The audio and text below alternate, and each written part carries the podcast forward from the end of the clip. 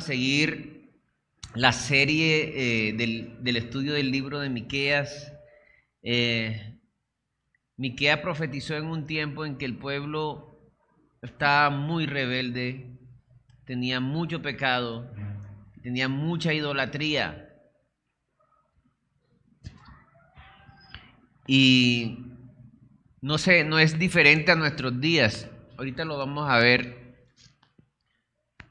en estos días, ¿qué, concepto tiene la gente de Dios?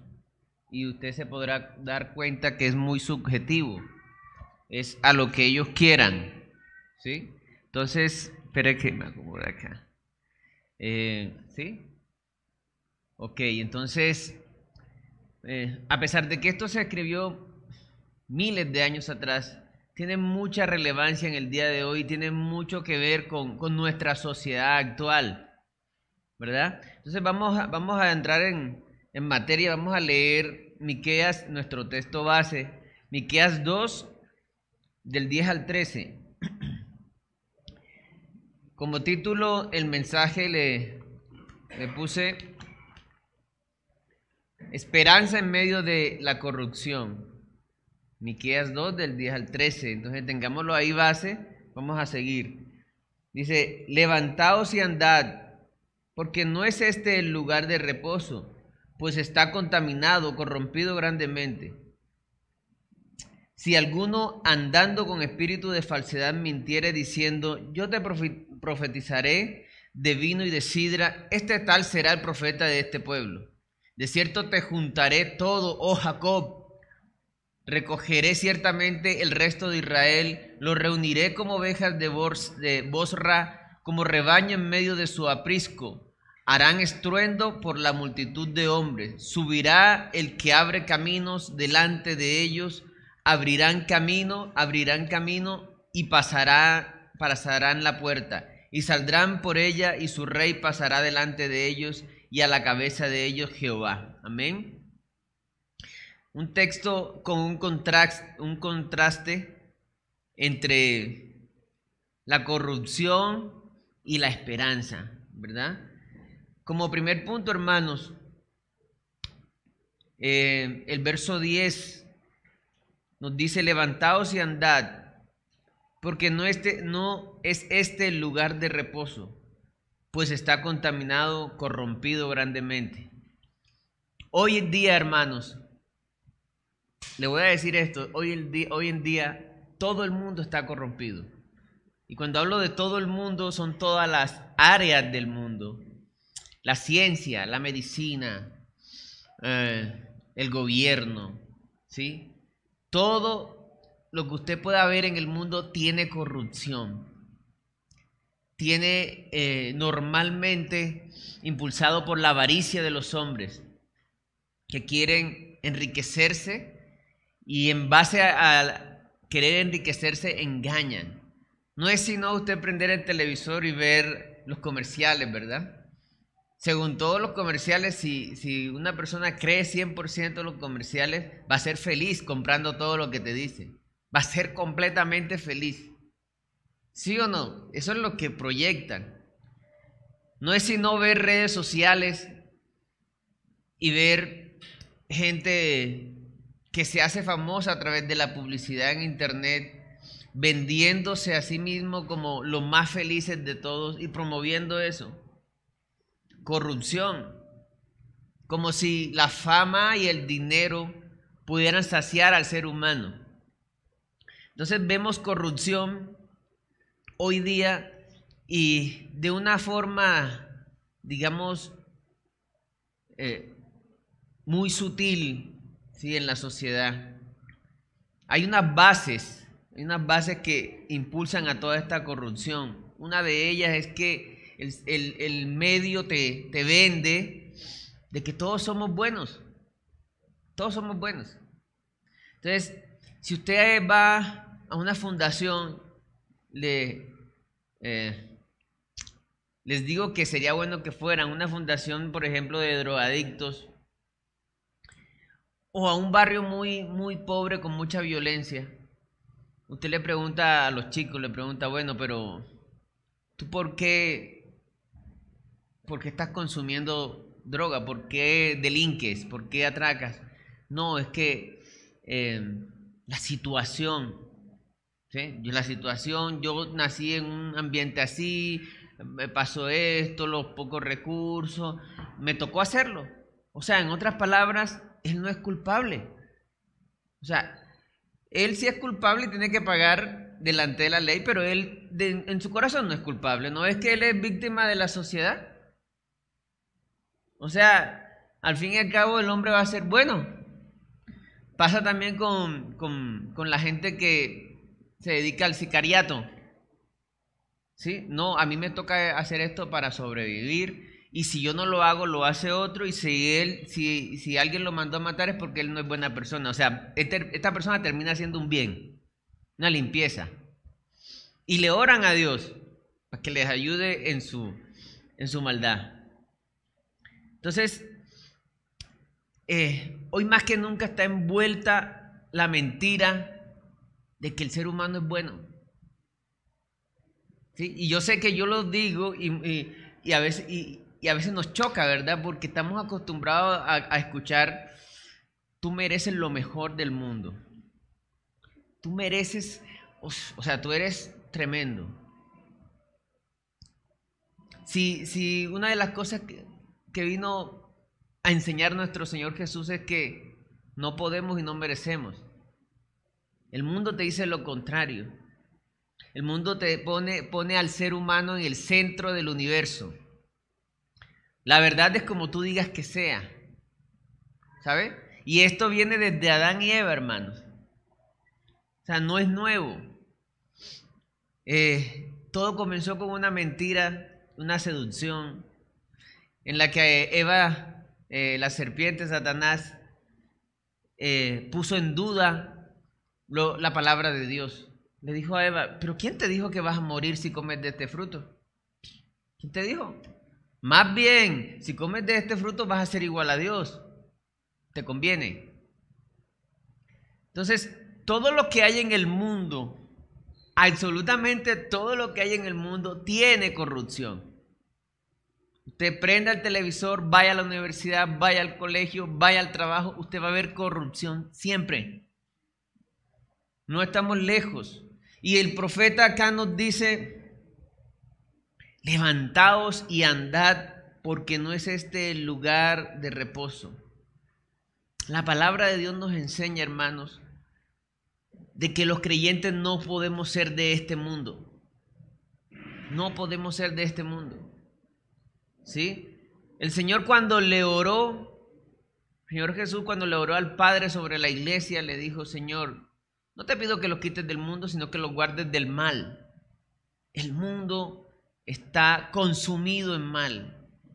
Y lo que parece bueno, que muestran como bueno, son trapos de inmundicia delante de Dios. ¿Pero por qué? Porque son obras para jactancia. Entonces se hacen una buena obra y la publican en redes. ¿Sí? Oh, qué bueno, bravo. Jactarse delante de Dios. Y a Dios le provoca asco eso. Y para concluir este punto, o esta introducción de este punto, eh, nosotros no podemos hacer una sola buena obra delante de Dios, que Dios diga que es buena obra, si no estamos en Cristo. Solo a través de Cristo podemos producir buenas obras. Ah, pero Sutanito no es creyente y hace... No, Dios, Dios mide el corazón, Dios pesa el corazón. Y siempre el ser humano va a tener la tendencia a exaltarse o a enorgullecerse cuando hace algo, cuando no está conforme al Señor, cuando no está viviendo en Cristo, cuando no es lleno del Espíritu Santo. Entonces, esas buenas obras que el mundo dice que hace realmente son hipocresía y son para tener como, no sé si han escuchado esta frase, uy, con eso se va a ganar el cielo. ¿Sí, han escuchado esa frase? Imagínense si a una persona le dicen eso muchas veces, uy, no, usted tiene ganado el cielo. Esa persona cuando ora, Señor, me debes tal cosa. No lo dice, pero Necesito esto, Señor. ¿Qué pasa? Yo soy, mira, yo soy el que hago las buenas obras. Yo soy el, el, duro, el buena persona. Así se ven las buenas obras cuando no estamos en Cristo. Vamos a mirar, hermanos, el libro de Romanos. Romanos capítulo 1.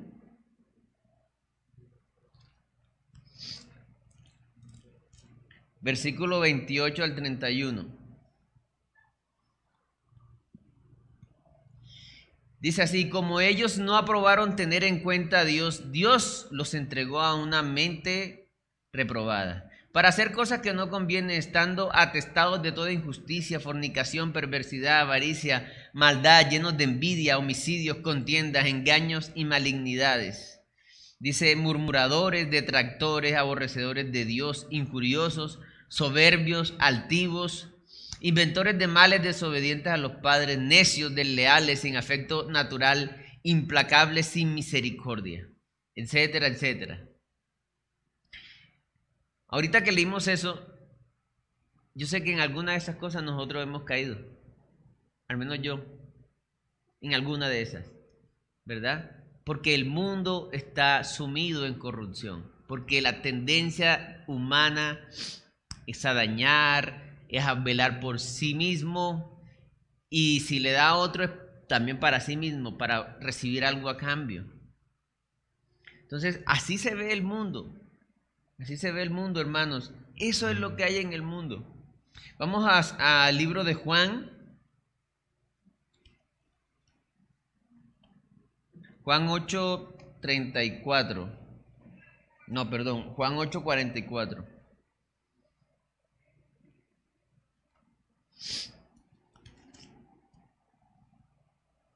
Vamos a leer del 44 al 47. Dice, decía, eso le dice el Señor a los fariseos. Dice, vosotros sois de vuestro padre el diablo. Y los deseos de vuestro padre queréis hacer. Él ha sido homicida desde el principio y no ha permanecido en la verdad, porque no hay verdad en él. Cuando habla mentira, de suyo habla, porque es mentiroso y padre de mentira. Y a mí, porque digo la verdad, no me creéis, no me, no me creéis. ¿Quién de vosotros me redarguye de pecado? Pues si digo la verdad, ¿por qué vosotros no me creéis? El que es de Dios, las palabras de Dios oye. Por esto no las oís vosotros porque no sois de Dios. En el versículo anterior leímos, en el, versículo de Romanos leímos, donde decía aborrecedores de Dios. Y tal vez a primera, de primera de primera oída, no, uy, no, uno dice, uy, ¿quién será ese tan malo que aborrece a Dios? Cuando nosotros ponemos en primer lugar otras cosas antes que a Dios, estamos aborreciendo a Dios. Voy a repetirlo. Cuando nosotros ponemos en primer lugar nuestro trabajo, nuestras pertenencias, nuestro tiempo, nuestro confort, antes que a Dios, estamos aborreciendo a Dios. Aborrecer es no amar. No amar. Entonces yo estoy amando más las cosas que a Dios. Ese es, ese es el, esa es la guerra espiritual que nosotros le debemos librar, hermanos. El mundo está empecinado, Satanás está empecinado a que tú idolatres este mundo, a que tú te llenes de riquezas, a que te llenes de fama, a que consigas cosas de este mundo, a que pongas la mirada en este mundo y no, te, no descansa. A diario salimos por la calle, una publicidad, nos hablan, un cantante. Yo pregunto, hermanos, nosotros, ¿en qué nos estamos regocijando? Y voy a seguir preguntando durante el mensaje esta pregunta. ¿En qué nos regocijamos nosotros? ¿Qué nos llena de emoción? ¿Un cantante? una serie de televisión. No, vengo a, vengo a la, sí, hay que ir a la iglesia. Pero ¿a qué horas, a qué horas salgo de la iglesia para escuchar a este cantante? O para ver esta serie de televisión, o para ir a hacer esto, y te da, y, cuando piensas en eso te da más emoción eso que vas a hacer que estar escuchando la palabra. Estamos aborreciendo la palabra de esa forma. Y, y no, es, no es para extrañarse, es para nosotros ser conscientes y rendirnos delante de Dios. El libro de Lucas, vamos al libro de Lucas, capítulo 18.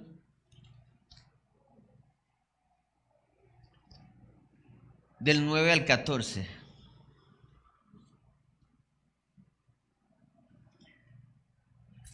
Esta es una de las parábolas más dicientes en esta época.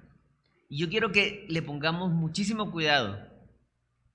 Porque si algo tiene este mundo hoy día es que es un mundo fariseo. Voy a repetirlo. Si algo tiene este mundo hoy es que es un mundo fariseo. ¿Qué tenía un fariseo? Creía que él tenía la verdad y miraba a los demás inferiores a él mismo y buscaba su propio beneficio y decía que él estaba bien con Dios y lo justificaba todo. ¿Se parece a, las personas de hoy, hoy día? No, yo, yo, para mí está bien eso. Yo creo a Dios a mi manera. Vamos a leer lo que dice. A unos que confiaban en sí mismos como justos. Voy a, voy a parar ahí. A unos que confiaban en sí mismos como justos cuando uno ve una discusión, es muy raro que uno que el otro diga, perdóneme, usted tiene la razón. Y baje la cabeza, ¿verdad? No, es que esto es así. Los, los dos tienen la razón, según ellos, ¿no? Y hay una justificación. Me autojustifico. Ahora, ¿por qué este, digo yo, que porque este mundo estamos viviendo en una época de fariseísmo, una cosa impresionante? porque se está centrando en el yo, en mí, en mí, en mí. Yo tengo la razón, yo quiero mis sueños, yo quiero esto, yo quiero esto, yo quiero, yo quiero, yo quiero. Cuando viene la sabia muerte a tocar las puertas, oh, perdí mi tiempo haciendo esto, oh, ¿sí? Entonces, a unos que confiaban en sí mismos como justos y menospreciaban a los otros, esto tiene mucha relación. Siempre cuando una persona se cree justa en sí mismo, termina menospreciando a los otros. Dijo también esta parábola. Dos hombres subieron al templo a orar. Uno era fariseo y el otro publicano. El fariseo puesto en pie oraba consigo mismo de esta. Dice oraba consigo mismo, dice oraba consigo mismo. Ahora vamos a ver los dos puntos, la frase que él aparentemente le ora a Dios, pero ora consigo mismo. Vamos a mirar lo que dice. Dios, te doy gracias porque no soy como los otros, como otros hombres. Eso habla de jactancia. Uy, Señor, yo soy tremendo. No, y eso se ve también en el ámbito de iglesias es que yo fui a tal, a tal lado y los demás hicieron esto, pero yo me guardé. O sea, yo soy el mejor. Me justifico a mí mismo, tengo todo el poder de Dios, yo soy el duro. El fariseo puesto en pie oraba consigo mismo de esta manera, Dios, te doy gracias porque no soy como los otros hombres, ladrones, injustos, adúlteros. O sea, él no era nada de eso, él era súper bien. Ni aún como este publicano, ayuno dos veces a la semana, yo vengo a la iglesia, oro, ayuno. Dios, mira, ve, mira, ve, yo oro y ayuno. Doy diezmos de todo lo que gano, mas el publicano estando lejos no quería ni aún alzar los ojos al cielo, sino que se golpeaba el pecho diciendo, Dios, se propicio a mí pecador. Mira lo que dice Jesús. Os digo que este, el publicano, descendió a su casa justificado antes que el otro, porque cualquiera que se enaltece será humillado y el que se humilla será enaltecido. Si hay algo que tiene el mundo de hoy, sí, sabemos que está corrompido, pero una de las cosas que podemos identificar es el fariseísmo. Y, estamos tan fariseos en este mundo que solemos decir mucho hipócrita y fariseo al otro, ¿verdad? Se usa mucho esa palabra. Vamos a mirar qué dice eh, Primera de Juan 2, del 15 al 16.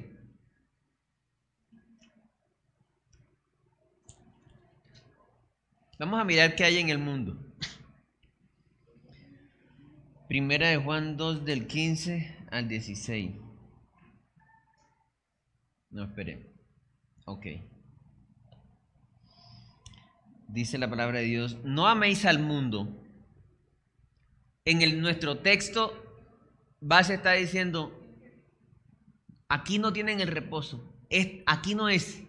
Esta no es, decía el profeta Miqueas. ¿Por qué? Porque habían otros profetas falsos en la época de Miqueas que estaban diciendo, está todo bien.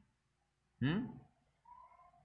Nuestra naturaleza caída nos lleva a que el oído esté dulce, a que nos digan, eres el mejor. Tenemos esa tendencia, hermanos, tenemos que reconocerlo. Está todo bien. Que son, Pero que nos digan el pecado. Mm. Dice, no améis al mundo ni las cosas que están en el mundo. No pongamos nuestra mirada en este mundo, hermano, porque está corrompido. Si alguno ama al mundo, el amor del Padre no está en él. Aquí hay una cosa que excluye la otra. Si tú estás poniendo tus ojos en este mundo, si tú estás poniendo tu, tu amor en este mundo, no tienes el amor del Padre. Si tú, si uno tiene el amor del Padre, entonces no va a amar el mundo. Eso, eso es excluyente. Porque todo lo que hay en el mundo, los deseos de la carne, los deseos de los ojos y la vanagloria de la vida, no proviene del Padre, sino del mundo. Y el mundo pasa y sus deseos, pero el que hace la voluntad de Dios permanece para siempre. A veces hay personas que de pronto escuchan esto y dicen, no, pero eh, esto es muy extremo, entonces no, entonces no vamos a hacer nada. No, al contrario. Tenemos que hacer todo, pero para la gloria de Dios. No es lo mismo que dos vendedores de paleta, vamos a poner el ejemplo que se me ocurre. Uno sale en la mañanita a las 4 de la mañana, arregla sus paletas y tiene esa ansiedad y eso, mejor dicho, revoluciona la casa y la mujer y a los hijos. Me voy, voy a vender las paletas. Y sale a vender las paletas. Y ahí no, no, no he hecho lo del día, no he hecho lo del día. Vamos por esta cuadra. Ya, ya, ya bajé bandera, ya vendí tres. Uy, sí. Y, con esa ansiedad. Y cada vez se le cae una monedita a 50 y ahí no sé, y, si el, cliente le dio, le pagó mal, se queda callado, uy, mejor, no tengo más plata. Entonces, es, ese vendedor de paleta, su vida, su Dios es la ganancia y las paletas. Su Dios es el dinero. Pero el otro vendedor de paletas sale y dice, Señor, gracias Señor porque me permites trabajar, permíteme glorificarte Señor en cada cosa que yo hago al vender mis paletas. Y ese vendedor de paletas está confiando plenamente en Dios, está haciendo absolutamente lo mismo. Pero hermanos, es muy pobre vivir por plata. Es muy pobre, hermano. Póngase a pensar eso. Gastar nuestra vida corta solo para buscar plata,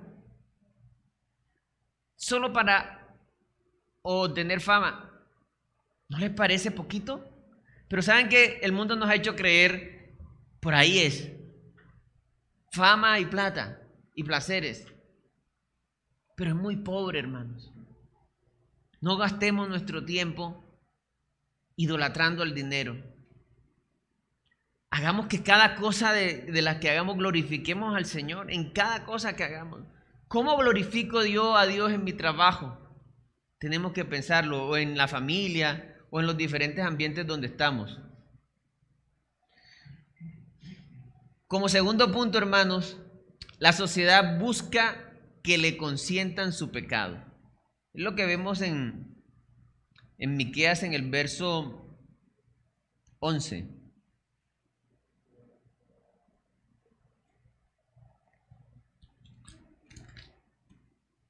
dice la palabra de Dios. Si alguno andando con espíritu de falsedad mintiere diciendo, yo te profetizaré de vino y de sidra, este tal será el profeta de este pueblo. Es triste, hermanos, que esto lo vemos en muchas congregaciones. Eh, personas que hacen show y buscan eh, y buscan que hace, hacer que la persona se enorgullezca, también se enaltezca. Entonces no le, no le tocan el pecado, no le tocan el pecado nunca. Tú eres el mejor, todo lo puedo Cristo que me fortalece, así que si tú quieres, mejor dicho, tener una mansión, la vas a obtener porque todo lo puedo en Cristo que me fortalece. Cogen ese, eso ya lo, esa serie ya la vimos, ¿verdad? Cuando Pablo está hablando en ese versículo, que pese a cualquier circunstancia, Dios me va a sacar adelante. Eso es lo que está diciendo Pablo en ese versículo. Si uno lee versículos anteriores, está diciendo Pablo, he aprendido a vivir en escasez, con hambre, con abundancia, estoy enseñado a estar contento con todo. Todo lo puedo en Cristo que me fortalece. Ah, ahora sí se entiende. O donde o un versículo donde dice, lo que es imposible para los hombres es imposible para Dios, así que si yo quiero esto lo voy a obtener porque Dios me lo va a dar. Cuando Jesús está hablando de la salvación, es imposible que el hombre se salve porque le preguntaron, después que habló con el joven rico, le preguntaron, bueno Señor, este joven que parecía bien y no puede heredar el reino de los cielos, entonces ¿quién puede? Y Jesús responde, lo que es imposible para los hombres es posible para Dios. Entonces, hermanos, la sociedad busca que le consientan el pecado. Vamos a mirar qué dice Juan 5 del 43 al 44. Me encanta ese texto.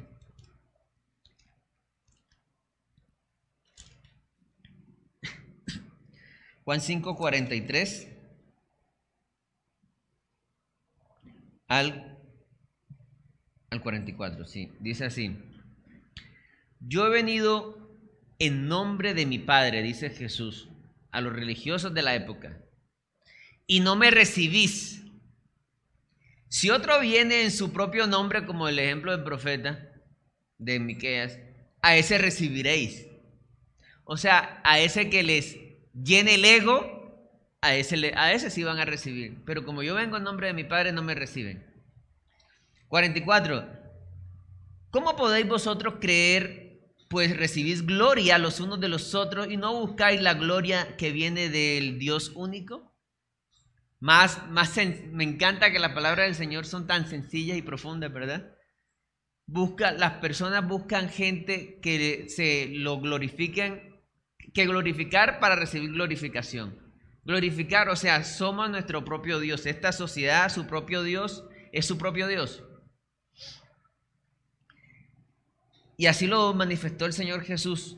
Miren lo que dice segunda de Timoteo. Vamos a mirar segunda de Timoteo.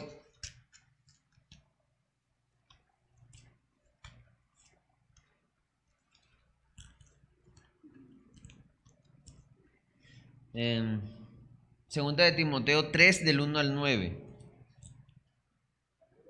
Dice, también debes saber esto, hablándole Pablo a, a Timoteo, que en los postreros días Vendrán tiempos peligrosos porque habrá hombres amadores de sí mismos. Acuérdense lo que, lo que dijimos en un principio, que este mundo, una de las cosas que hace este mundo es que te dice que tú todo lo mereces. Amadores de sí mismos, ávaros, ya estuvimos hablando de eso, vanagloriosos, soberbios, blasfemos, desobedientes a los padres, ingratos, impíos, sin afecto natural, implacables, calumniadores, intemperantes, crueles, aborrecedores de lo bueno, traidores, impetuosos, infatuados, amadores de los deleites más que de Dios, que tendrán apariencia de piedad. No, es que ese, él es bien, él es pastor o él es X. Pero negarán la eficacia de ella a estos, evita. Sigamos, porque de estos son los que se meten en las casas y llevan cautivas a las mujercillas cargadas de pecados, arrastradas por diversas concupiscencias. Estas siempre están aprendiendo y nunca pueden llegar al conocimiento de la verdad. Y de la manera que Janes y Jambres resistieron a Moisés, así también estos resisten a la verdad. Hombres corruptos de entendimiento, reprobos, sí, reprobos en cuanto a la fe, mas no irán más adelante porque su insensatez será manifiesta a todos, como también lo fue la de aquellos días. Yo creo que ahí está muy claro eso. Eh, dice, nunca en el versículo 7, y nunca pueden llegar al conocimiento de la verdad. Voy a decir otra cosa, ya, ya dijimos que este mundo está todo corrupto, que parte de esa corrupción es ese fariseísmo, ¿verdad? Y voy a decir otra cosa, todo tiene mentira, todo tiene mentira, tiene una mentira ahí camuflada. ¿Para qué? Para que tú no creas la palabra de Dios. La guerra espiritual es que Satanás busca que tú no creas la palabra de Dios. Y nuestra guerra espiritual debe ser creer la palabra de Dios. Esa es nuestra guerra espiritual. Cuando veamos una mentira, decir, esto no es así, es así. Y hoy, hoy día cada vez más se ve eso. Hoy en día el género es el que tú eliges, o sea, ya se está echando por tierra hasta la biología misma. Si alguien dice que se siente una niña de, de, tres años, fue que dijo el hombre, de, de seis años, tiene cuarenta y pico años y dice que ella se siente una niña de seis años, entonces el gobierno está diciendo, sí, porque es lo que tú te sientes, eso es lo que es. Eso, eso está pasando hoy. La mentira está llegando a niveles increíbles. Y lo peor es que la gente dice que esta es la verdad. La Biblia, eso es puro cuento. Eso, eso, es del pasado, eso no se aplica ahora. ¿Sí? ¿Han escuchado eso, verdad? Estamos en guerra. Todo el día estamos en guerra. Y este mundo busca profetas que le suavicen.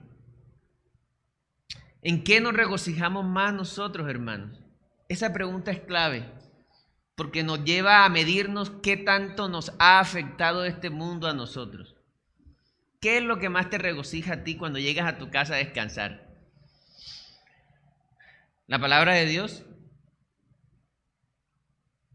¿O tu serie preferida de televisión? ¿Qué es lo que más te regocija? ¿Tu parche de amigos? ¿O un cantante preferido que invitas aunque diga groserías? ¿O una serie de televisión que sigues? ¿Te alegran más en eso que escuchar en la palabra? Si estamos haciendo eso, hermanos, o no hemos conocido al Señor, o estamos en un punto de rebeldía contra el Señor, en un punto de aborrecer al que lo hizo todo. Hermanos, pónganse a pensar. Díganme un ser vivo que se parezca al hombre en, todo su contexto, porque físicamente, internamente somos como el marrano, por decirlo así. Los órganos de nosotros internos son muy parecidos a los del marrano. Eh, en la parte exterior a ciertos simios. O sea, físicamente somos igual, digamos, que los animales. Pero en el espíritu, en nuestro ser interno, somos una cosa, analicémonos. Ya por eso hay que darle gracias a Dios. Fuimos hechos a imagen y semejanza, y semejanza de Dios. El eterno, el que se lo inventó todo, hermanos. Y pasamos a veces la vida despreciándole. Hay vidas que se pasan despreciando al Señor. Como tercer punto y último punto, hermanos, Dios es la única esperanza de Israel en este contexto, pero también la de este mundo. Eso lo podemos ver y es interesante lo que lo que dice Miqueas porque hace una alusión a Cristo ahí. Miqueas 2, del 12 al 13. Dice, de cierto te juntaré todo, oh Jacob, recogeré ciertamente el resto de Israel, lo reuniré como ovejas de Bosra, como rebaño en medio de su aprisco. harán estruendo por la multitud de hombres. Subirá el que abre caminos delante de ellos. ¿Quién fue el que abrió caminos delante para hacia Dios? ¿Qué dice la palabra del Señor? Jesús dijo, yo soy el camino, la verdad y la vida. Nadie viene al Padre si no es por mí. Abrirán camino y pasarán la puerta y saldrán por ella. Y su rey pasará delante de ellos y a la cabeza de ellos Jehová. Esta es una profecía que se está cumpliendo con la iglesia. Es la iglesia. Son los que confían en el Señor. Es el Evangelio. La única esperanza que tiene este mundo es, el Evangelio. La única razón por la cual Dios no derrama su ira y acaba con todo en un momento es porque estamos en un tiempo de la gracia y es por el Evangelio y es por la iglesia.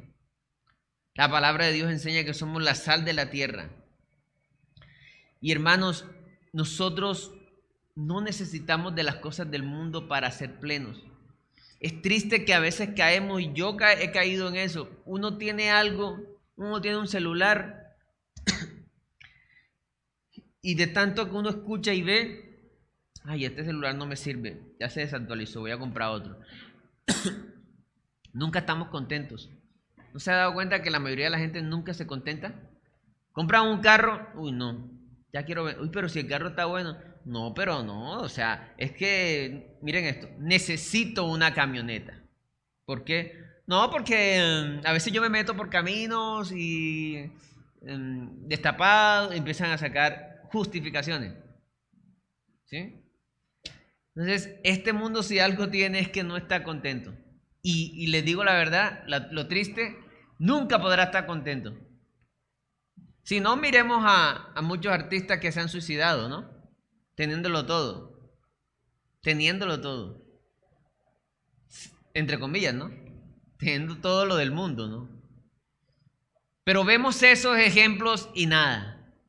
Terminamos imitándolos a los famosos, admirándolos, buscando una foto con ellos y despreciamos a veces la palabra de Dios. Ninguno de esos murió por nosotros, ni ninguno de esos va a morir por nosotros. Ninguno. Cristo murió por nosotros. Es el único que murió por nosotros. Y nosotros a veces admiramos y nos regocijamos en otros antes que en Cristo y en su palabra. Entonces, hermanos, ¿qué estamos haciendo? Que la pregunta de que en qué nos estamos, regocijando sea nuestro termómetro y nos humillemos como ese publicano, reconociendo que no podemos. Vamos a mirar lo que dice... Eh, vamos a mirar lo que dice Filipenses 2. Vamos al libro de Filipenses. Espere que me pase aquí. Filipenses 2, vamos a leer del 12 al 15. Dice la palabra de Dios.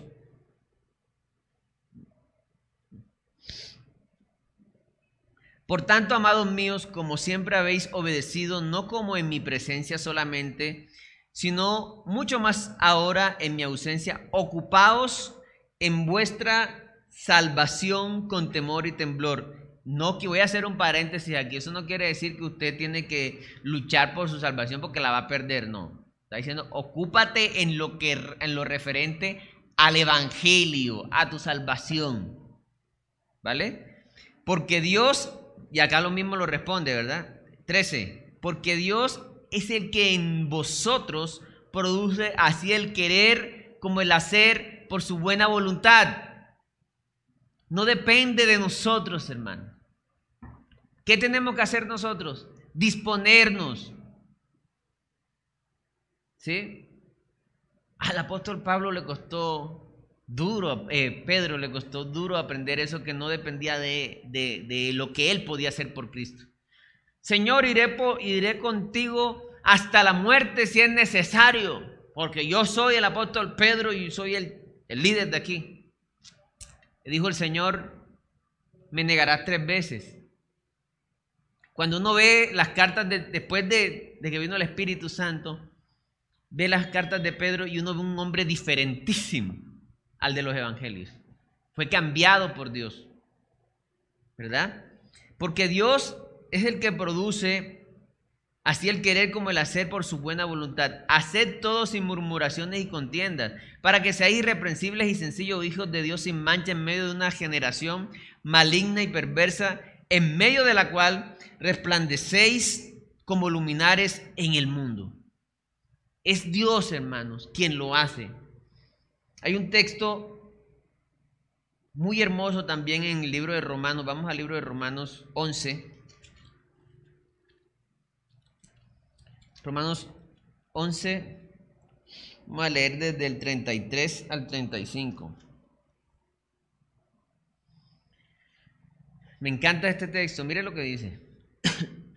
oh profundidad de las riquezas de la sabiduría y de la ciencia de Dios Cuán insondables son sus juicios e inescrutables sus caminos. Porque, miren esta pregunta, hermanos. ¿Quién entendió la mente del Señor? ¿O quién fue su consejero? ¿O quién le dio a él primero para que le fuese recompensado? O sea, todo lo que tenemos nosotros nos lo da Dios. ¿Quién le dio a Dios primero? Está diciendo, ¿quién le dio? Como para decir, Señor, me debes. Me debes esto, Señor.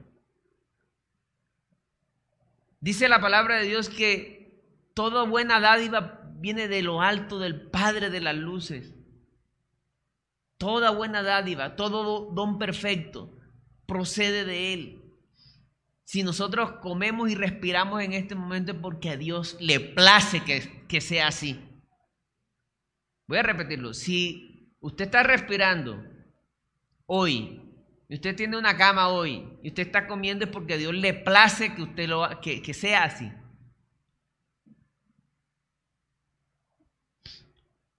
Estadísticamente, si uno mira las, las muertes súbitas, es una cifra, una cifra alta.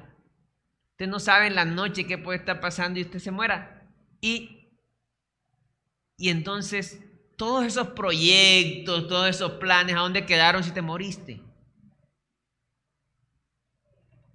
Voy a repetir, voy a cambiar la pregunta, ¿no? A, transformarlo un poquito. ¿Por qué nos afanamos tanto por el día que viene si no hay nada seguro? ¿Por qué no más bien agradecemos cada día, amamos a nuestro prójimo, perdonamos y amamos a quien nos odia? Para parecernos al Señor. Así decía, dijo el Señor. Nada, nada hacen si ustedes aman a los que os aman. Eso lo hace todo el mundo. Pero si ustedes aman a quienes ustedes a quienes los aborrecen, están siendo como su Padre eterno, porque él hace llover sobre buenos y malos. Entonces, ¿por qué nosotros nos afanamos en las cosas de este mundo, hermano. Más bien que cada cosa que hagamos en este mundo sea para la gloria de Dios. Te vas a ahorrar estrés, te vas a ahorrar muchas cosas también, ¿no? Sin sabores. Dice la palabra de Dios, estar agradecidos en todo. En todo es cuando venga el sufrimiento también. ¿Sabe por qué Dios permite el sufrimiento? Por amor porque quiere enseñarnos, quiere que le conozcamos más. Voy a hacer una pregunta. Ya, vamos, ya estamos acabando. Voy a hacer una pregunta. Si usted tiene, su, si usted tiene un hijo, vamos a suponer que usted tenga su, hijo, y su hijo es malcriado, grosero, pelea, roba, maldice, y tiene ese problema usted con su hijo, donde quiera que va, hace de todo. ¿Usted qué haría con ese hijo? Usted, le, usted lo cogería y lo cargaría. Ay, papito, tan bello. Sigue así. ¿Usted haría eso con su hijo? Usted buscaría la forma de disciplinarlo, buscaría la forma de ponerlo en una situación en que él sea consciente de su pecado. Y entonces cuando viene sufrimiento, a veces levantamos el puño contra Dios. Más bien, darle gracias a Dios y decirle, Señor, ¿qué es lo que me quieres enseñar con esto? ¿Qué pecado no he confesado? ¿Qué mentira me he tragado del mundo? ¿Qué parte de la palabra no he creído? Más bien debería ser esa la pregunta. Y ser agradecidos. Porque así, si, miren, puse el ejemplo, siendo nosotros padres, que somos corruptos. Ahora imagínense Dios. Ahora hay algo muy hermoso en todo esto. Para concluir, hermanos, la palabra de Dios, el Señor Jesús, dice, creo que en Juan 10 o 7, si no estoy mal, mm, donde habla de las ovejas, 10, dice, ellos son mis ovejas, hablando de la iglesia, de los que han creído en Él. ¿Y sabe lo que dice después? Que a mí me, fascina lo que dice, y nadie las arrebatará de mi mano. Nadie las arrebatará de mi mano. Cuando alguien cree en el Evangelio, no perecerá. Pero ese perecerá no, no estoy hablando de físico, ¿no? Quiere decir que no va para el infierno. Dios no va a dejar que un hijo suyo toque el infierno. Ahora la pregunta es, ¿todos somos hijos? Esa es la pregunta. ¿Todos somos creyentes? Dice la palabra de Dios en el Apocalipsis, y el que perseverare hasta el fin, este será salvo. Amén. Pero ¿quién es el que hace que perseveremos? Cristo. ¿Qué acabamos de leer? Él es el que produce el querer como el hacer en nosotros. Quien obra en nosotros es Cristo, hermano. Quien obra en nosotros es Cristo. Entonces nosotros tenemos que estar agradecidos. Y cada día, Señor, quiero agradarte, quiero conocerte, quiero glorificarte en cada cosa que hago. Por un lado. Por otro lado, estar siempre preguntándonos con este termómetro que quisiera que se llevaran para la casa hoy. ¿En qué nos estamos regocijando más? Amén. Llevémonos ese termómetro para la casa. A mí me ha servido mucho. ¿En qué nos estamos regocijando más? Siempre preguntémoslo. Y la otra, y lo, y lo primero que les dije, lo podemos transformar en una pregunta. Voy a hacer esto, ¿por qué voy a hacer esto? ¿Por plata? La plata va y viene. Un día no, vamos, no nos van a enterrar con plata. Yo no he visto el primer muerto que se lleve para la eternidad un solo peso. ¿Por qué hacemos lo que hacemos? ¿Para qué hacemos lo que hacemos? Y ahí, y ahí vamos a empezar a ver millones de oportunidades para glorificar al Señor. Ayudar a tu compañero de trabajo cuando vas por la calle, ayudar al necesitado. Hablar la verdad, hacer las cosas para Dios siempre, sabiendo que cada día es un regalo, hermanos.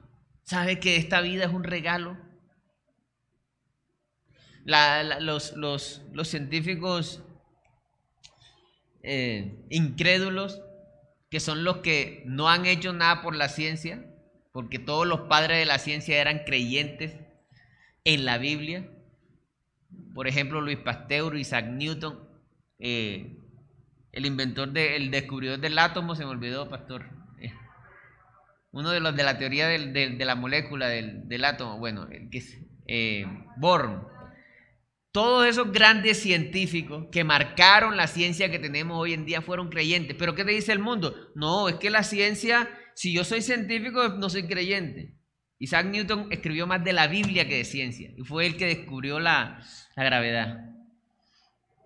Luis Pasteur es el padre de la microbiología. Mendel es el padre de la genética. Todos creyentes.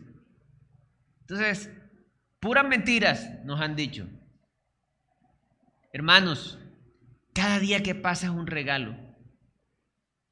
Aprovechemos ese regalo, busquemos al Señor. El termómetro de en quién nos estamos regocijando y para qué hacemos lo que hacemos. Levantémonos siempre así. Me levanto hoy, mañana lunes. Voy a trabajar. ¿Para qué voy a trabajar? Ojalá que la respuesta sea para glorificar a Dios. Amén. Vamos a orar. Señor, yo te doy gracias por esta tu palabra, Señor.